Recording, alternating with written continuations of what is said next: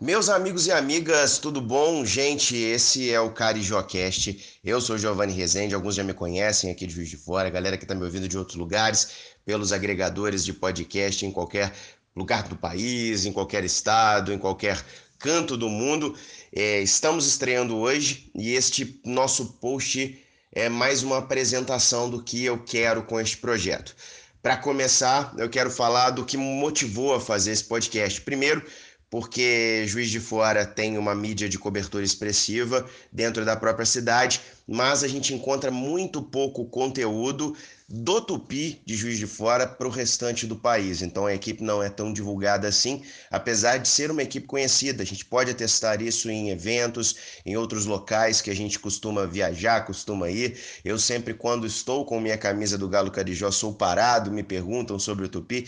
E claro, nos momentos positivos, quando o Galo Carijó conquistou seus principais torneios, o Campeonato Brasileiro da Série D de 2011, o Tupi ficou amplamente divulgado e amplamente conhecido, fora suas glórias do passado. Muitas pessoas mais antigas se lembram do Fantasma do Mineirão, os grandes feitos, como o grande jogo que o Tupi realizou em Caxambu contra a seleção brasileira de Pelé, que entrou para a história, inclusive aproveitando este espaço para fazer uma homenagem, uma menção honrosa a Moacir Toledo, que nos deixou no último mês, um dos maiores jogadores da história do Tupi, se não o maior, maior artilheiro da história do clube, e também a tantos outros que fizeram parte deste sucesso, já não estão mais entre a gente, estão por aí também aqui em Juiz de Fora, vivendo suas vidas. Então, gente, a ideia é essa, é espalhar a notícia do Tupi, espalhar as novidades, falar mais sobre esse clube que passa por um momento de reconstrução. O Tupi viveu uma grande fase a partir de 2011, conseguindo esse título brasileiro da Série D. Depois houve um retorno breve à Série D um, uma nova volta à Série C e a partir daí um grande crescimento. O Tupi chegou a disputar uma Série B do Campeonato Brasileiro em 2016, após uma grande campanha feita na Série C em 2015. Também havia feito uma campanha maravilhosa em 2014 que não culminou em acesso, mas isso fez com que o Tupi se colocasse no cenário nacional. No seu auge, a equipe vivenciou um momento de virada. A partir daí, o time começou a se desestruturar e houve uma grande queda. Acho que isso não é novidade para ninguém. O Tupi acabou rebaixado no mesmo ano da Série B para a Série C. No ano seguinte, fez uma campanha interessante no Campeonato Brasileiro da Série C em 2017, quase mesmo culminando no acesso, acabou parando no Fortaleza. A galera aqui de Juiz de Fora sabe o que aconteceu. O Marcelo de Lima Henrique aí tem um grande peso neste não acesso. Mas no ano seguinte, o ano de 2018, o ano que começou promissor, acabou de uma maneira traumática e culminou nesse 2019 que vem sendo péssimo até então. Em 2018, o Tupi acabou sendo campeão mineiro do interior, ficando nas primeiras posições entre os times do interior do estado no campeonato estadual. No restante do campeonato havia uma grande possibilidade, é, vamos manter grandes peças, vamos brigar pela semifinal e o que aconteceu foi o rebaixamento para a Série D. Após o rebaixamento para a Série D, muito se destacou a importância de vamos fazer um campeonato mineiro forte. Afinal de contas, a única cota de valor mais substancial que o Tupi recebe vem do campeonato mineiro. Então, uma queda seria traumática e não é que aconteceu, meus amigos. Então, o campeonato mineiro de 2019, o Tupi fez uma das piores campanhas de sua história e acabou sendo rebaixado, onde nada deu certo, péssimas contratações, um péssimo trabalho feito por membros é, da diretoria, contratados quanto pessoais. É, do próprio clube, os sócios que estão aí participando da vida ativa do clube. Então, o Tupi acabou indo muito mal, foi rebaixado no Campeonato Mineiro e disputou uma Série D com um elenco também muito questionável e conseguiu apenas uma vitória com os profissionais no ano de 2019. Uma lástima, hoje o Tupi, que esteve na Série B em 2016, como destaquei, está no módulo 2 do Campeonato Mineiro, sem cota de televisão e sem calendário nacional para o segundo semestre. Afinal de contas, em Minas Gerais, para quem não conhece, nós não temos as taças, pois é em São Paulo você tem a Copa São Paulo, no Rio você tem a Taça do Rio de Janeiro, em que as equipes disputam e vale uma vaga também para a Copa do Brasil ou para o Campeonato Brasileiro da Série D. Então o Tupi, no mínimo, vai ficar dois anos, isso caso suba direto no ano de 2020 para o Campeonato Mineiro do Módulo 1. Vai ficar no mínimo dois anos sem disputar um campeonato nacional, sem conseguir esta classificação para um campeonato nacional. E para complicar a situação, meus amigos, em outubro tem eleição e o pleito já começou há algum tempo. pelo menos nos bastidores. Existem aí é, as duas principais chapas que estão procurando é, conseguir esta eleição para o cargo de presidência do Tupi. Neste momento, as duas chapas são a JR 2020, representada pelo Juninho, que foi presidente do Tupi nos anos de 2003, no ano até certamente bom, ficou até 2004 à frente do clube, e também temos o Clóvis Santos com a chapa SOS Tupi, que ele foi diretor de futebol, vice-presidente de futebol também do Tupi, principalmente neste momento em que o Galo conseguiu um grande, uma grande sequência de bons resultados. Ele está tentando também, diz, fala em mudar o estatuto, fazer uma, é, uma gestão pouco mais horizontalizada. Então a gente espera ver o que os sócios vão definir, afinal de contas, hoje o torcedor ele não tem poder de voto, a não ser que ele seja sócio do clube. Então fica tudo na expectativa para outubro saber como vai se dar essa eleição e quais vão ser os próximos passos do Tupi, até porque são projetos um pouco diferentes. A gente vê até pela forma como os dois candidatos se expressam. O Juninho tem falado, e isso não é novidade, a gente pode encontrar nos jornais aqui de Fora, o próprio Tribuna de Minas tem feito uma cobertura muito grande sobre esse período, desde o início do ano. Ele tem se posicionado como vamos procurar alternativas, vamos arrendar alguns terrenos do clube para poder tentar ah, algo de ganho financeiro, vamos passar o futebol para uma terceirizada, seria passar o futebol para uma outra pessoa que seria gestora do futebol para que o clube ficasse ali apenas com a parte social, isso é uma coisa que ele tem falado.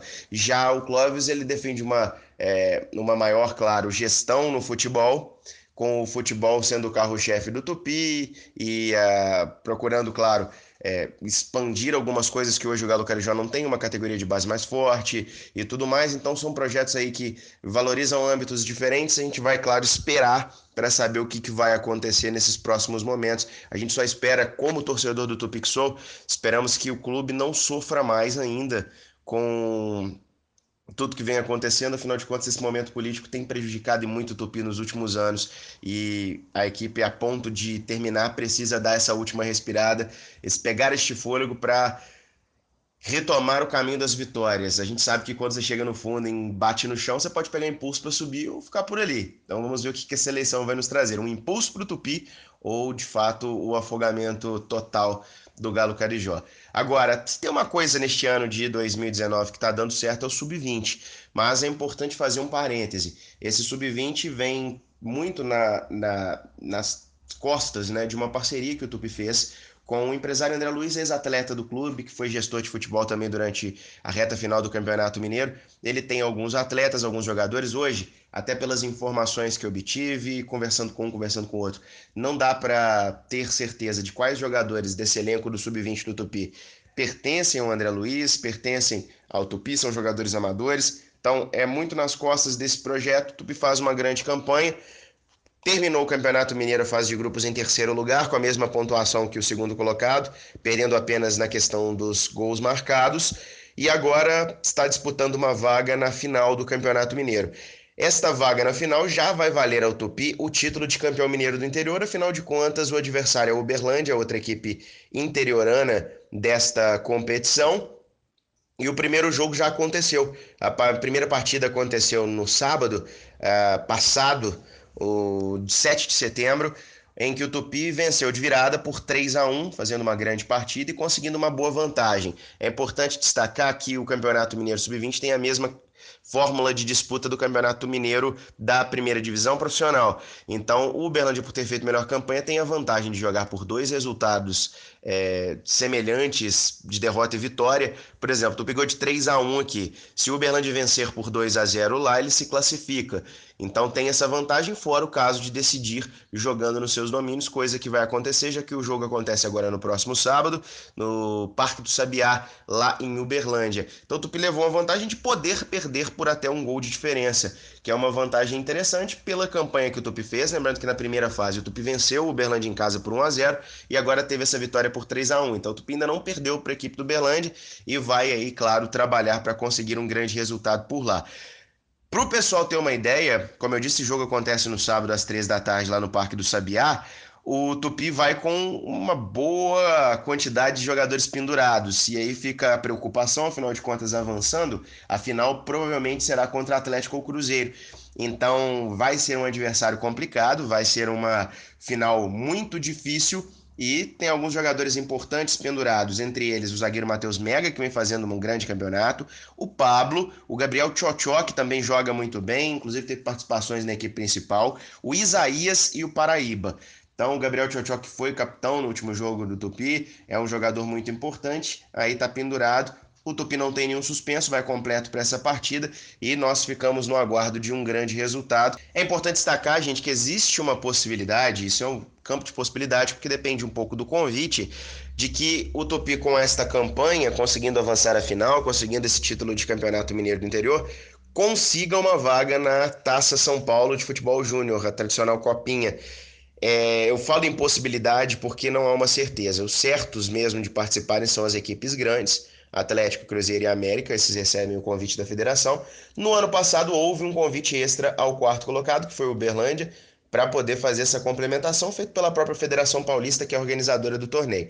Então o Tupi trabalha com essa possibilidade de caso consiga esse título do interior, seja convidado a participar da Copa São Paulo. Já existe até pessoas que defendem que o clube já seja convidado por estar entre os quatro primeiros. E claro, obviamente, o Tupi, se for campeão mineiro, essa possibilidade é óbvia e existe, afinal de contas o time está na semifinal, o Tupi deve aí ter a sua participação ratificada e confirmada. Agora é saber, e eu acredito que seja a dúvida de grande parte do torcedor, é de em caso de o Tupi confirmado na Copa São Paulo de Futebol Júnior. Dependendo de como forem os rumos da eleição, como o Tupi participa desse torneio? Vai conseguir manter a equipe? Este projeto ele será mantido independentemente de quem vença? Como vão ser os próximos passos? A próxima pessoa que ganhar vai querer colocar novos atletas? Vai querer fazer uma peneira? Lembrando que a competição ela é logo no início do ano, ela é em janeiro e a eleição do Tupi acontece em outubro. Então vamos acompanhar e vamos ver o que, que acontece até lá. Afinal de contas, a própria eleição, estamos a menos de um mês da eleição mesmo do Tupi ela é um algo indefinido, afinal de contas, sempre existem possibilidades de judicialização, existem outras questões. Na eleição passada, houve problemas com a lista de sócios, o que fez com que a eleição acabasse tendo problemas com data. Nesta eleição, a chapa SOS Tupi de oposição chegou a reclamar do envio da lista de sócios, então é sempre um cuidado a mais, a gente sempre tem que esperar, a gente sempre tem que ver o que vai acontecer antes de definir, e isso, obviamente, até porque, como existe essa dependência muito grande do resultado da eleição, isso impacta diretamente nos outros campos do Galo Carijó, pensando na temporada 2020 Algumas equipes do estado de Minas já anunciaram treinadores já estão trabalhando na montagem de elenco. O Tupi, por exemplo, como não tem uma eleição definida, não tem ainda os cargos definidos, vai entrar atrás, apesar de eu ter informações de que algumas de que, de que uma das chapas já está trabalhando e forte na montagem do elenco do ano que vem, independentemente do que aconteça, para já quando ganhar a eleição ter o que anunciar. Então, vamos ver o que acontece e, claro, o torcedor muito apreensivo, o torcedor que em pouquíssimo tempo teve que vivenciar momentos muito bons e momentos muito ruins. É, infelizmente, porque o Tupi é uma equipe que tem grande potencial, é de uma cidade grande, mais de 500 mil habitantes, e não consegue ser abraçado por essa cidade, não consegue atrair os olares da própria cidade. Então, quem sabe com esse trabalho de formiguinha meu aqui, a gente não consiga também fazer com que outras pessoas se interessem pelo Galo Carijó e se, mesmo que não financeiramente, mas com carinho e com amor para que o Tupi consiga se reerguer e voltar aos caminhos dos bons resultados. Afinal de contas, o torcedor se lembra de pouquíssimo tempo em ir ao estádio municipal, comemorar vitórias e comemorar grandes resultados, inclusive levantar títulos. Então, esperamos que isso tudo se desenvolva e que haja uma melhora urgente nesse Galo Carijó para os próximos anos porque o torcedor está cansado de sofrimento e isso eu posso afirmar com muita propriedade. Agora, meus amigos, eu queria agradecer a você que esteve comigo aí nessa primeira edição. Pedir que você participe com a gente. Eu estou nas redes sociais, procure lá Giovanni Rezende, principalmente no Twitter, participo muito pelo Twitter. Procure o Twitter, arroba Giovanni Rezende. Também vá no Facebook, Giovanni Carvalho Rezende. E eu peço que você que escutou esse podcast, que é o primeiro, vai ser um pouquinho menor mesmo ainda, até a gente acertar. Afinal de contas, também estamos numa off-season, como dizem os americanos, o Tupi Profissional não joga. A gente está fazendo uma análise aí é, rasa do Sub-20, que está disputando este campeonato mineiro, mas não temos uma cobertura semanal. Então, primeiramente, vamos tentar fazer uma passagem por semana nesse nosso podcast.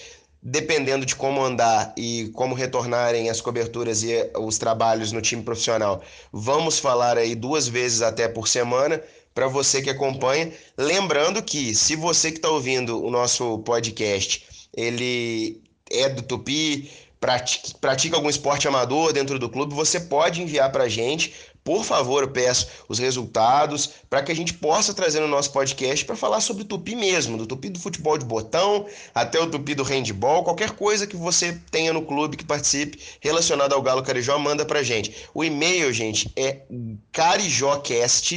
carijócast@gmail.com. Carijó, sem o acento no O, cast, C-A-S-T, arroba gmail.com. E eu peço você que ouviu, mande seu feedback, gostou, o que, que você acha que precisa, o que, que você gostaria de ouvir no nosso CarijoCast. E claro, aos pouquinhos a gente vai aumentando a nossa participação. Lembrando, gente, que eu sou jornalista da Rádio Catedral, então você pode me escutar diariamente na 102.3 FM em Juiz de Fora e também pela internet no radiocatedraljf.com br pelos aplicativos para o seu celular da Rádio Catedral. A gente fala sempre de esporte local nesse nosso espaço. Mas para falar de Tupi, eu conto com a sua parceria e a sua audiência no CarijoCast. Um abraço a todos e até a próxima.